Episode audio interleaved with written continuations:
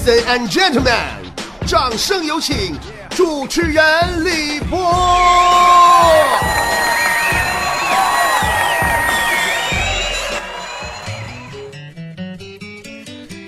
最近呢，鹏鹏，我在研究啥呢？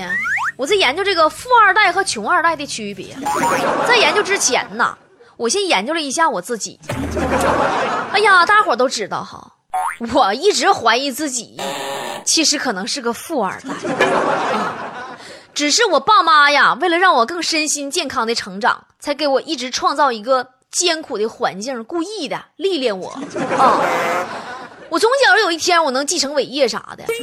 后来嘛，前两天我就忍不住了，我就问我爸，我说的，哎，老李头，你能不能别玩了？我问你个事儿。我爸我妈正搁那玩玩玩跳棋呢，啊，生拉让我给糊弄散了。我爸都急眼了，说你干哈？你问啥事儿啊？我说爸呀，你说从小到大，我们这个家就现在这个状况。我就一直感觉到自己是个名副其实的穷二代。今儿没外人你就跟我说点实嗑吧，我到底是不是穷二代？我说完，我爸我妈当时都震惊了，双双震惊了，就没想到我能突然问出这样的话。只见我妈看了看我爸，我爸看了看我妈。眼睛里闪烁着似乎欲言又止，还另有隐情的泪花。哎呀，我说这是有事儿啊！然后我妈拍了拍我爸的肩膀，说：“老李呀，这个事儿还是你跟姑娘说吧。”哎呦，我朋友们，你知你知道当时我多期待吗？我又期待，我又略带略带忐忑呀！我就望着我爸呀。我爸说：“孩子，既然你今天都这么问了。”那我也只能说出实情了。这些年呐，苦了你了。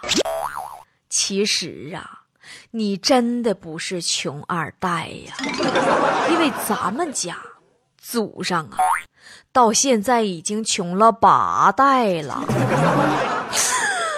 啊，老李头，你和你老伴儿敢不敢不逗我玩儿？我顿时我就开始跟我爸开始咆哮啊！我说，你说你，你老李，你咋那不争气呢？你说你年轻那会儿，你你老玩儿玩什么玩儿？你蹦个跳棋，你逮哪不跳哪？你这那时候你要多吃点苦。那我可能就是富二代、官二代了。我爸说：“那你说孩子，你现在也不晚呢。你现在你要是吃点苦，那你的孩子没准不也就是富二代、官二代了吗？”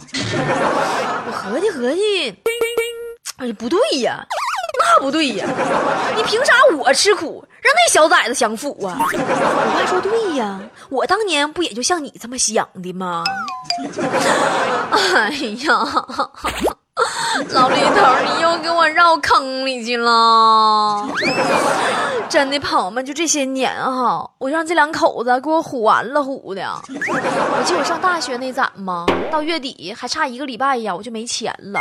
给我妈发短信，我说妈，我没钱了，你再不给我汇钱呐，我就饿死了。后来我妈给我回短信嘛，说。姑娘，你太没有生活常识了。一个正常人，啥也不吃，光喝水还能活七天呢。然后就再也没有然后了。所以我最近我在潜心研究富二代和穷二代的区别嘛。嘎子告诉我说，说区别很简单，就是穷二代大宝天天见和富二代天天大宝见的区别。说完他就着急忙慌的去洗脸抹他的大宝去了。但我觉得这玩意儿不是绝对的。要不然怎么说我是个国学专家？就是因为我无论什么问题呀，我都得研究特别明明白白的，对不对？掰不属线的，就就比如说我穷八代的身世，不就让我研究明白了吗？哎呀，算了，不说那些不开心的了，还是说说研究富二代、穷二代区别的事儿吧。就说这个穷二代、富二代的区别啊，简单我总结来说，就是富二代学经济，直接总经理；穷二代学经济。敲门卖安利，富二代学土木，开盘把钱数；穷二代学土木，工地扛大树。富二代程序员，他除非是脑残；穷二代程序员，死的时候都得趴键盘。富二代学会计，他操纵 GDP；穷二代学会计，那是暗烂计算器呀。穷二代养猪，富二代养狗；穷二代种稻，富二代种草；穷二代喝酒看度数，富二代喝酒看牌子；穷二代在家里吃野菜，富二代在酒店吃野菜；穷二代在马路上骑自行车。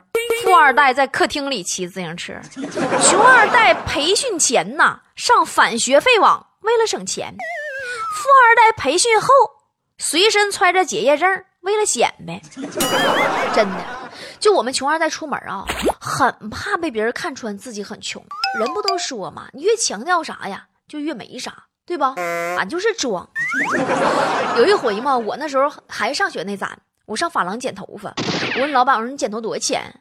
老板刚说完八块钱，完突然就问我说：“哎呀，你是学生吧？学生没钱呢。”我当时就不乐意了。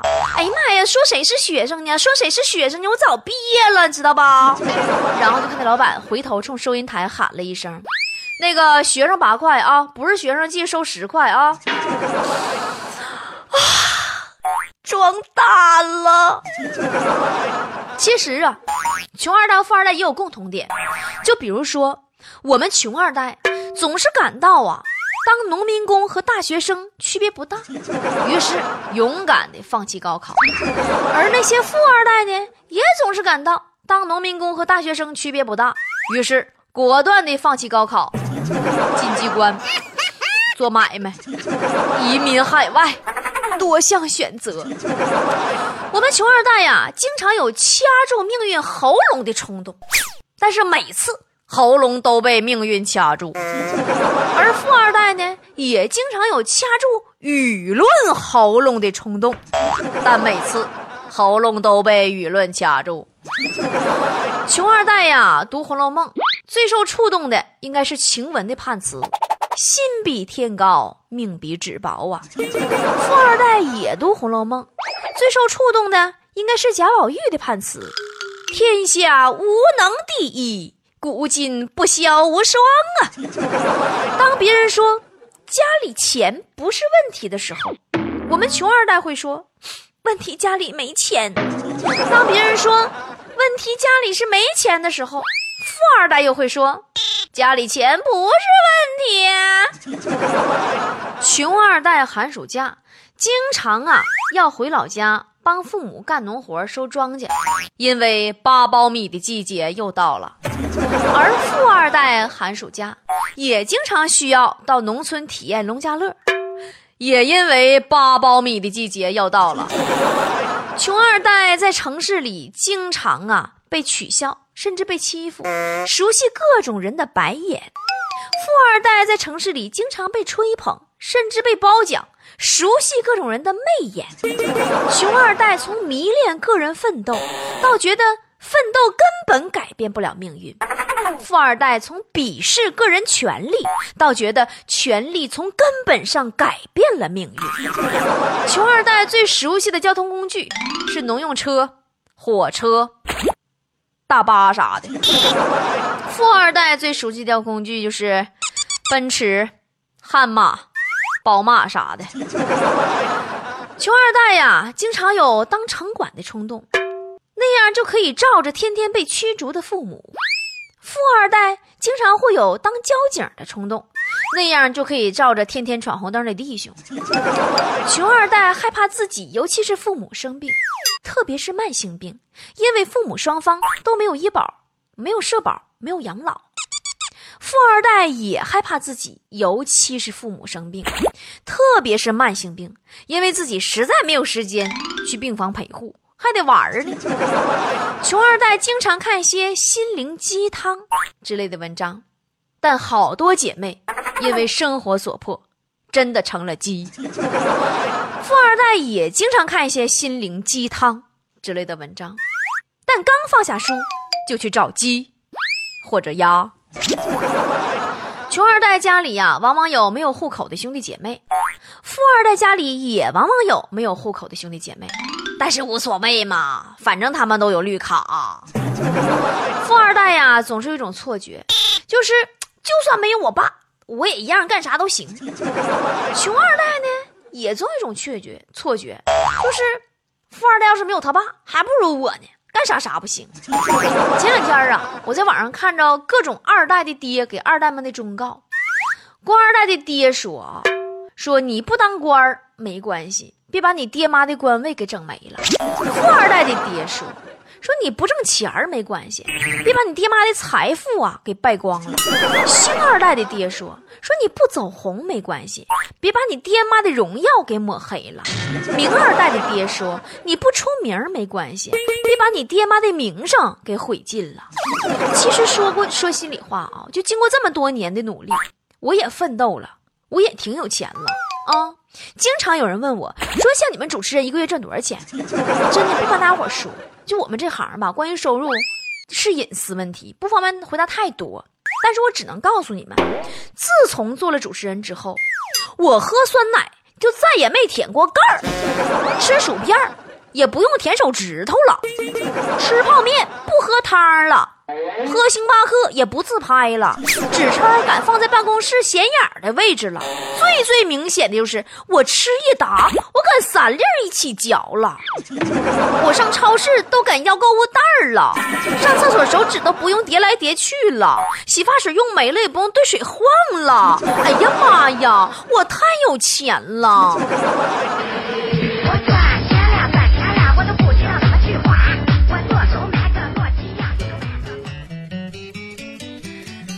刚才呀，咱们说了一些对穷二代和富二代吐槽的话题。说实话，都是在网上看来的段子，除了我自己家那点事儿是真的以外，其他都是编的。有很多人呐，因为社会上新闻里对某些个别事件的曝光，所以对穷二代和富二代就产生了这样的对比和看法，然后就发到了网上，大家再一对照自己。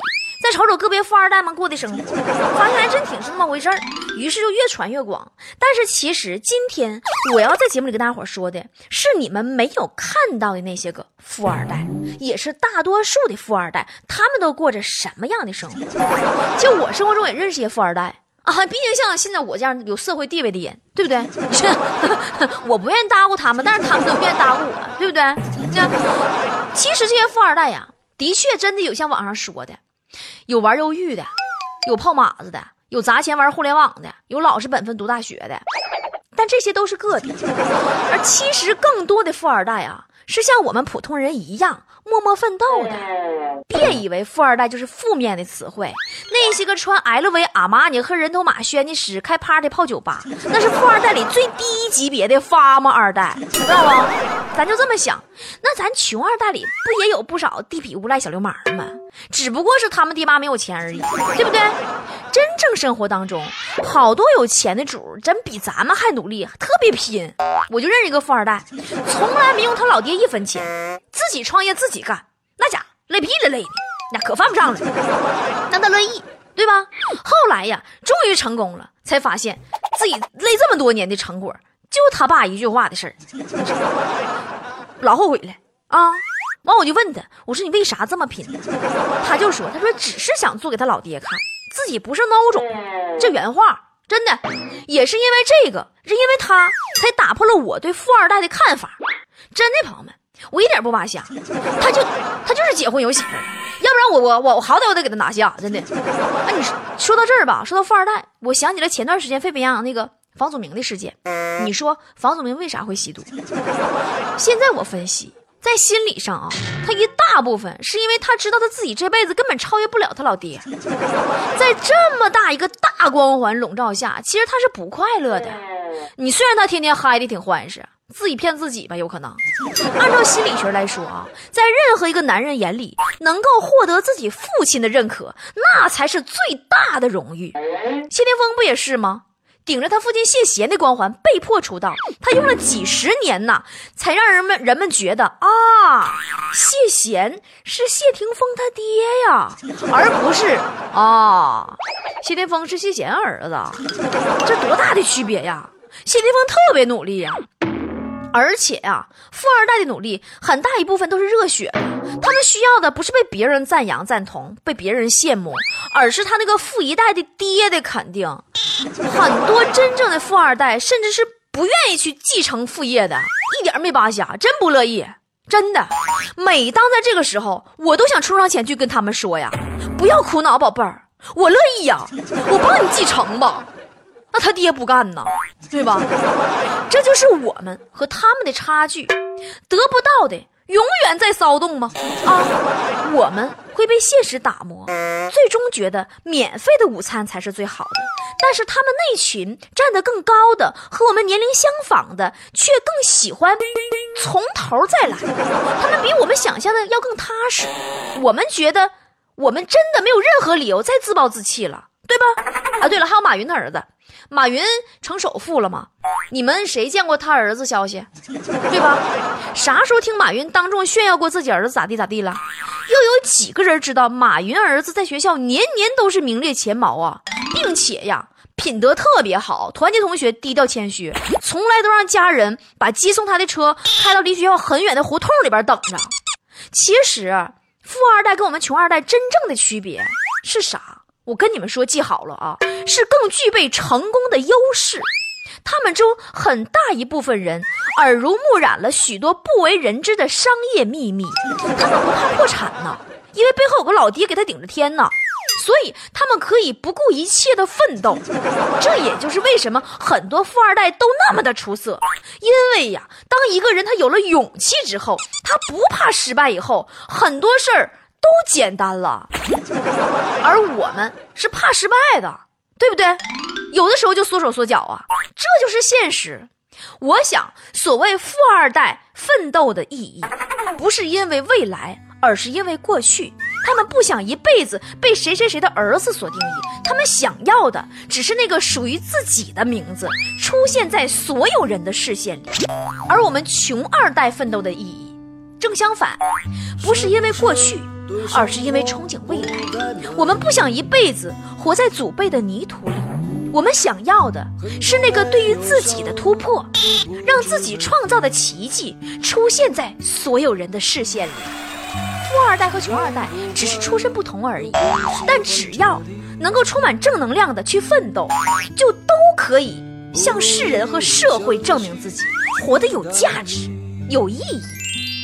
最后跟大伙分享一段非常火爆的一个那个微信公众号里边的话啊，前段时间有人说说这个女孩子要嫁富人很正常啊，这个观点后来就没几天让人给否了，并且否那人还列了一个公式，说啥呢？一，富人都是老头儿；二，女孩没有愿意嫁给老头儿的；三，你要是嫁了，那都是因为钱；四，如果因为钱和别人好，那就是鸡。